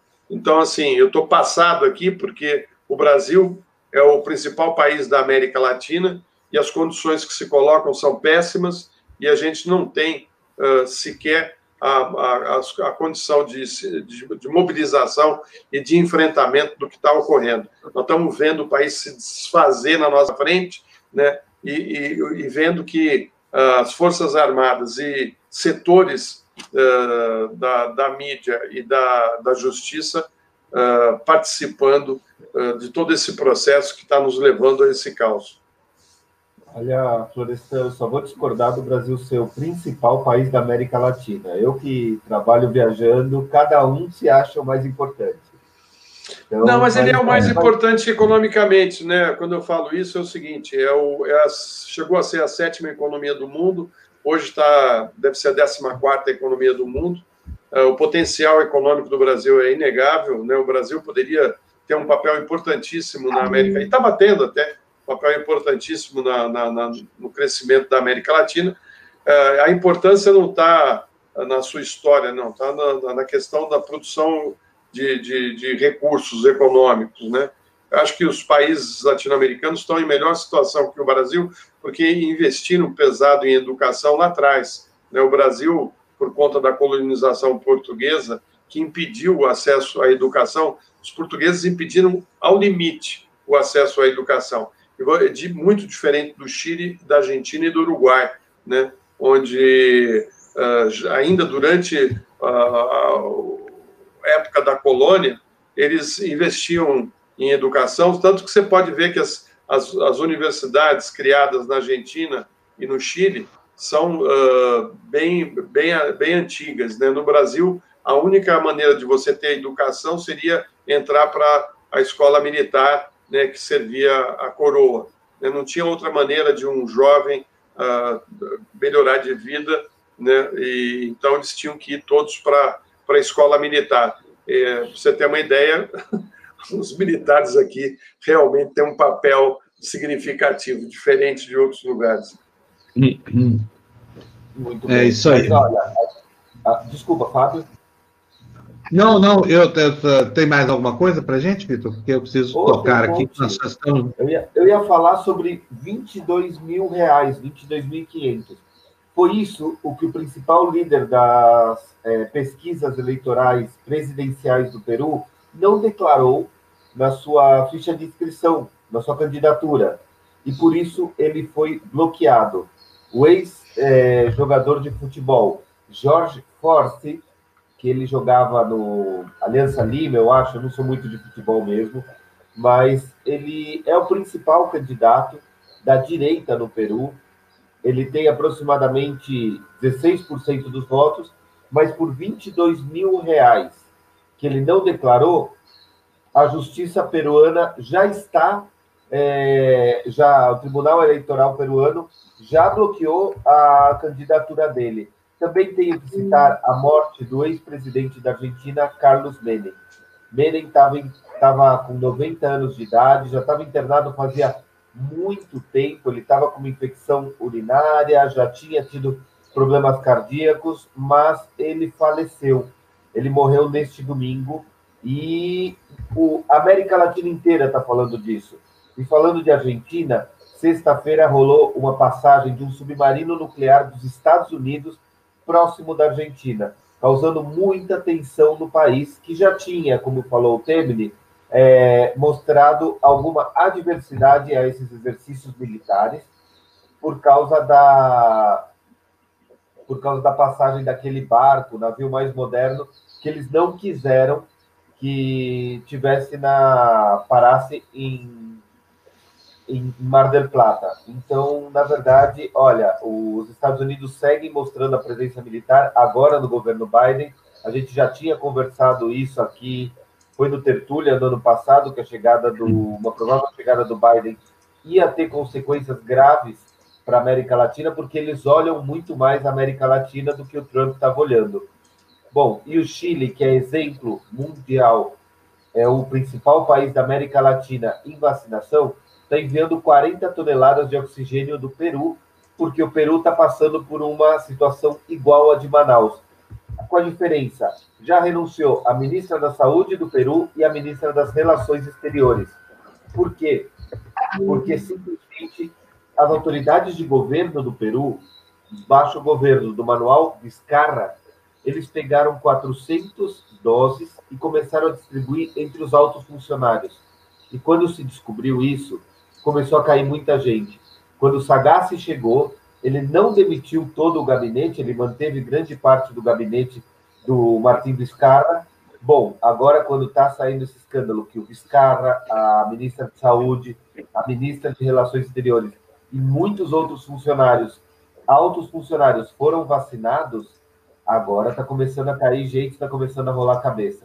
Então, eu acho que o que fica para hoje, para começar essa semana, é o exemplo, Fábio é o exemplo de que a justiça consegue correr atrás e que mesmo que sejam 22 mil reais, eles conseguem deter uma candidatura presidencial e no caso do Peru, por pior que esteja a situação de pandemia, eles conseguem pelo menos tirar a cabeça, perder o emprego, ministros, ministro de saúde, ministro de relações exteriores, é, por causa de corrupção na vacina. É, que horror, hein? Bom, Vitor, valeu então, cara. Obrigado para você, boa semana para nós. Vamos tocando aí o barquinho, né? Um abração para você. Manda um abração pessoal da casa aí, tá? Um abraço. tchau, tchau, tchau. Vamos nessa. Bom, olha só, tá agora aqui no, no, no UOL, vou mostrar para vocês a, a disfarçatez, a desfaçatez desse pessoal da Lava Jato aqui. Olha, gente, pensar que eu já achei que isso aqui um dia era a salvação da lavoura brasileira, viu? mas o, o, o Dallagnol é um sujeito tão insidioso. Olha só o que está aí no UOL agora. Deltan indicou a juíza, a juíza é a Gabriela Hart, aquela juíza copia e cola, juíza Ctrl-C, Ctrl-V. Deltan indicou a ela prioridade da Lava Jato após a saída de Moro. O que, que diz a notícia? Após o anúncio do então juiz Sérgio Moro de que deixaria a magistratura para ser ministro do governo Bolsonaro, né, posto pelo qual ele lutou tanto, com a peso da sua caneta, inclusive, a força-tarefa da Lava Jato manifestou a necessidade de mostrar que continuava viva. Para isso, procuradores indicaram à juíza substituta da 13ª Vara Federal, Gabriela Hart, a importância de se realizar novas bases. Agora, olha só, Florestan, o que, que diz a notícia. O, o, o se achava chefe do juiz, só pode ser. Em 19 de dezembro de 2018, o procurador Deltan Dallagnol, coordenador da Força Tarefa à época, relatou em grupo de mensagens com procuradores ter combinado com Gabriela que indicaria as prioridades à Lava Jato. Abre aspas. Há 500 processos com despachos pendentes e Gabriela não sabe o que olhar. Combinei de criarmos uma planilha Google e colocarmos o que é prioridade para a gente. Aí fica a pergunta: quem é que era o juiz, quem é que era o procurador? Porque o procurador que manda no juiz é algo inédito, na, como diz o, pois o é, ministro eu... algo inédito na história do direito mundial. E o, os generais aí estão falando o seguinte: se anular sentenças, vai desandar o país. Nós vamos intervir militarmente, entendeu? não vamos aceitar. Ou seja, é. uh, e, e, as pessoas são tão mal informadas, sabe, a respeito de tudo que aconteceu no país, porque destruíram a economia, e os dados estão aí, não sou eu que estou inventando, é só você pegar né, o PIB do Brasil, o crescimento do país né, até 2015, né, ver o que, o, que, que, o que, fizeram com a economia do país a partir daí, quando o golpe já estava em andamento, né, a destruição uh, do país. Aí o Moro ainda, não, porque eu recuperei 2 bilhões do Petrobras, que não sei o quê. Cara, só da Petrobras em multas que a Petrobras teve que pagar para os Estados Unidos era 7, eram 7 bilhões. 7 bilhões. Né? Então, assim, esse, essa conversa mole de que não, porque eu recuperei. De... Cara, ele destruiu a economia. Destruiu a economia. É disso que se trata. Então, tem pessoas que ainda estão achando né, que, ah, mas o Moro recuperou dinheiro, temos que ser justo. Justo com quem? Justo com quem? Ele destruiu as cinco principais empreiteiras do país, que eram multinacionais e atuavam no mundo todo, e que traziam recursos para o país, que davam emprego para o país. Ah, mas eles faziam corrupção. Faziam, sim, é. Davam dinheiro para o PSDB, para o PT e para outros partidos, né, como essas empreiteiras fazem no mundo todo. Né? É péssimo, é péssimo. Tem que ser combatido? Tem que ser combatido. Mas dessa maneira, destruindo as empresas, criando desemprego, né? parando as obras, porque quando você para uma obra, você para todo o processo de produção, pedra, ferro, cimento, você para tudo, para tudo, é isso. Pô, parabéns então ao, Bolso, ao Bolsonaro, porque o Bolsonaro estava lá com o Moro. O Moro é um cara que fez muito bem para o país, ele foi excelente para o país. Né? Então, assim, eu fico passado de ver ainda que tem gente que acredita em história de fadas, Fábio. Não é possível que a pessoa não leia, não veja o que era o país e o que ficou o país. Não eram os caras que iam para Paulista. Queremos educação de primeiro mundo, padrão FIFA. Cadê a educação de padrão FIFA? Olha lá, não era isso? Do Temer para cá, o que, que virou a educação no Brasil? Acabou a educação, amigo. E não vai ter educação pública para o filho de vocês. Vocês estão chupando o dedo aí e os caras estão enfiando a mão. Presta atenção no que está acontecendo. Eles estão destruindo a educação, a pesquisa, os avanços na ciência, a distribuição de renda, a pobreza aumentando, e você está aí ainda na ilusão de que foi um grande, um, um, grande momento da história do Brasil essa Lava Jato. Essa Lava Jato foi um desastre, foi o pior, o pior desastre que o país enfrentou, o pior desastre, né? Mas abriu o caminho para essa extrema direita chegar ao poder porque era isso que eles queriam. Eles queriam enfiar a goela abaixo da gente né, todas as propostas neoliberais. Vamos, vamos uh, fazer uma reforma trabalhista e tira todos os direitos do trabalhador, porque daí o empresário vai ganhar dinheiro. Vamos fazer uma reforma da Previdência e tirar todos os direitos dos trabalhadores, porque daí a economia vai crescer. Vamos fazer uma reforma administrativa, tirar todos os direitos dos funcionários públicos, porque daí o país vai melhorar. Né? Vamos fazer a autonomia do Banco Central, porque daí quem vai comandar é um cara do mercado financeiro, e aí o país vai ficar um país tinindo, né? E a gente está olhando tudo isso e o sujeito distribuindo armas, armas, armas e armas para quê? Para quê que ele está distribuindo tantas armas? É isso aí. Floresta, vou fazer aqui uma corridinha. Se você tá. quiser sair, fique à vontade. É. Se não quiser, fica por aí. Desculpa o desabafo aqui, viu, Fábio? Que eu estou já não, imagina, tá passado. Tá certíssimo. Eu estou passado também, Floresta. A gente fica. É, é, é, é, assim, é inacreditável o que está acontecendo com o Brasil. É difícil a gente chegar aqui de manhã, abrir todos os jornais e ver que é isso aí, que a realidade é essa aí. Não, você vê essa é, coisa bom, do, do, da Lava Jato e fica chupando o dedo, né? achando que está tudo normal, e, e, ainda tem militar dizendo: ah, se anular a sentença, a condenação, nós não vamos admitir. Então, então fecha, é. fecha o Supremo, fecha o Congresso logo, porque é assim que vocês sabem governar, né? É, eu, o que eu penso? A Lava Jato, no começo, era realmente uma operação que tinha o propósito que se destinava, mas logo se desvirtuou e virou um bunker político da extrema-direita brasileira, Deltan Dallagnol, Sérgio Moro, essa, esse, o rebutário do Poder Judiciário brasileiro empoderado, é, ditando as ordens aí, o futuro, até instalar esse bolsonarismo horroroso que está com a gente. Eu vou colocar aqui os slides, vou dar uma passada pelas manchetes que estão faltando. Eu, São, eu vou indo aqui, viu, Fábio? Vai. Tá um bom, vai lá, então. Um abraço, Floresta. Tchau, tchau. Até amanhã. Obrigado, viu? Amanhã.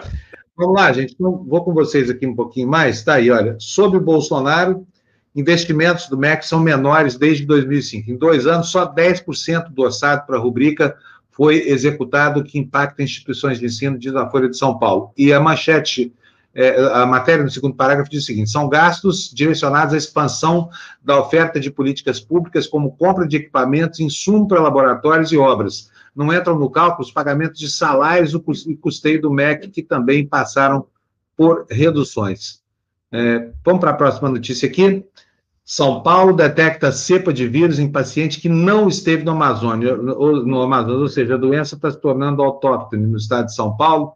E o intertítulo diz: morador com variante do coronavírus teve sintomas leves, com 20 casos de mutação, Araraquara decreta o lockdown. Próxima notícia é essa aí. Após se livrar do impeachment, Trump enfrenta tentativas de levá-lo à prisão. Eu acho que se isso acabar sem uma cadeia brava para esse terrorista do Trump, o mundo está muito mal servido de correição, viu, gente? O intertítulo diz o seguinte: sugestões para que a justiça seja acionada e responsabilize o ex-presidente pelo ataque do Congresso ao Congresso dos Estados Unidos é de um ex-aliado, senador Mitch McConnell, e foi citada até por um dos advogados do republicano no processo encerrado no sábado. Matéria do Estadão. A próxima notícia também do Estadão: cidades dispersam aglomerações, autoridades sanitárias e policiais acabaram com festas de carnaval pelo país. Virologista alerta: transmissão do vírus deve crescer em função do carnaval. Uh, próxima notícia sobre o que acontece no Rio de Janeiro. Olha só o que acontece por lá festas proibidas e aglomerações na terra e no mar, embarcações onde seriam realizadas festas de carnaval foram impedidas pela Guarda Marítima Municipal de deixar a Marina da Glória. No Leblon e na Lapa, pelo segundo dia seguido, as ruas e o entorno dos bares ficaram lotados. Próxima notícia do jornal Folha de São Paulo. Olha só que coisa interessante. Olha, a China ignorou, deu uma banana aí para pedidos de Bolsonaro para trocar o embaixador do Brasil. Fora da praxe diplomática, a solicitação contribuiu para o rompimento do Itamaraty com a embaixada, numa ação desastrosa desse, desse ministro dos infernos aí, pior ministro esplanada, né, que está sempre a cair, não cai nunca. Diz a matéria, convencido pelo chanceler Ernesto Araújo, o presidente Jair Bolsonaro pediu no ano passado ao regime chinês a troca de seu embaixador no Brasil, Yan Vanming. A medida foi tomada em abril e reiterada em novembro após bate-bocas é, nas redes sociais entre o diplomata e o, o primeiro irresponsável da República, que é o filho querido Bolsonaro, o deputado terrorista Eduardo Bolsonaro. Pequim ignorou a solicitação brasileira nas duas ocasiões. Fez muito bem, Pequim, quem é Bolsonaro para indicar a China aquele que ela vai nomear como embaixador no Brasil. Esse aí é o próximo destaque, o Vitor já falou disso aí, morre o presidente argentino Carlos Menem, popular peronista governou por 10 anos, até 99, pavimentou o caminho para a maior crise econômica do país.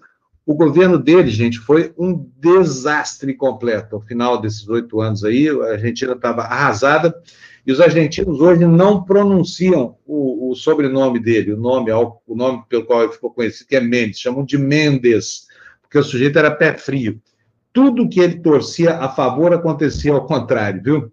Tudo que, que, que, que o Menem botava a mão saía errado, né? Vamos para a próxima notícia aí, estamos quase acabando a nossa corridinha.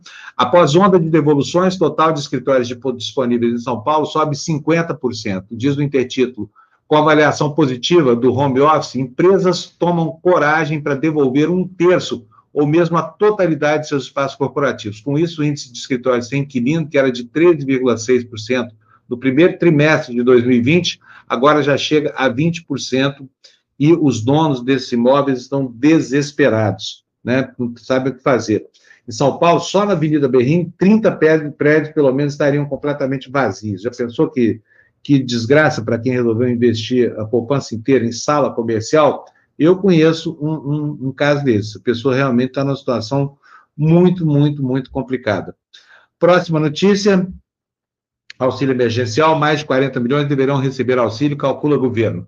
Custo será de ao menos 24 bilhões. Em 2020, 67 milhões foram beneficiados. O que está dizendo isso aí? Que com a recriação do auxílio emergencial, ele vai atender mais pessoas do que inicialmente previsto. Segundo a estimativa da equipe econômica, o programa deve chegar a mais de 40 milhões de indivíduos em 2021. Mas quanto chegará para cada um deles é aquela incógnita. Deve ser uma fração dos 600 reais, 200 ou 300 reais somente. Bom, é isso aí. Terminamos a nossa corridinha. Vou voltar eu para a tela aqui. Terminamos o nosso jornal de hoje. Você está razoavelmente bem informado para começar seu dia. Tenha um bom carnaval, fique em casa, pelo amor de Deus, não vai aglomerar, não, isso é coisa de Bolsonaro, tá? Fique em casa. O que, que é isso aqui que está aqui na minha, na minha tela aqui? Carlos Cardoso se tornou novo membro às 7h47 da manhã. Muito obrigado, Carlos. Vem com a gente. E para você que nos assistiu, que esteve com a gente, que mandou mensagem, que ajudou a compor o nosso conteúdo, muito obrigado. Olha, a Cecília Spatz está mandando lá da Alemanha um WhatsApp quero mostrar para vocês, porque o, o, o assunto diz respeito a algo que está acontecendo no Brasil, mas para a gente não pensar que nós somos os únicos crápulas do, do planeta, né? eu tenho aqui a informação de que a Der Spiegel fez uma matéria falando sobre fura-filas na Alemanha. Gente, olha só, o mau comportamento não é só nosso brasileiro, lá também na Alemanha, o mau comportamento Graciela diz o seguinte: ao prefeito da cidade de Reio, que recebeu a vacina em dezembro de 2020, assim como funcionários e policiais. Está aqui, ó. Na, eu não vou mostrar para vocês agora, não, porque isso me dá um trabalho técnico aqui, eu não quero atrasar a vida de vocês, tá bom, gente? Eu quero só desejar para vocês um bom dia, que vocês tenham uma semana maravilhosa, que respeitem o isolamento. Opa, Fernando Coutinho nos manda aí uma doação. Fernando, muito obrigado para você, viu? Tem mais aí, André? Fernando? Zé Roberto Neves dos Santos também doa para a gente, faz um super chique. Muito obrigado para vocês, Zé Roberto. O Valder Nascimento está pagando o jornal hoje. Bom dia, Neto, presidente. Agora já era, Valder, chegou depois aqui para mim, já era o Neto, mas fica dado aqui seu recadinho. Fábio Floresta Amigo, grande abraço. Abração para você também, Valder. Bom carnaval, amigão. A Érica nos mandando aí a contribuição de hoje, dizendo que passou na banca, pagou o jornal. Valeu, Érica. Érica, estou levando a sério aqui a orientação. Não, está vendo que eu não estou fazendo referência ao valor das doações, né? A partir de agora é o seguinte: cada um dá o que pode, a gente valoriza aqui a doação e não o quanto, tá bom? Maria de Fátima Pimenta, muito obrigado para você. Ela diz aqui que o presidente, que nunca trabalhou, não sabe da importância de gerar emprego. Só para a família dele, né, Maria de Fátima? Para isso ele sabe, porque empregou a parentada toda, né? Filhos, mãe de filho, parente contra parente, todo mundo. Isso ele sabe. Funcionário fantasma, disso Bolsonaro entende. Acabamos com os recadinhos? Acabamos. Isso aí, gente. Estamos de volta aqui nove e meia e espero, espero, que vocês estejam conosco aqui também, tá bom? Ó, beijão para todo mundo. Até daqui a pouco. Bom carnaval, galera, e pouco alalaô, tá bom? Porque com muito alalaô a gente fica doente. Bye, bye. Tchau, tchau.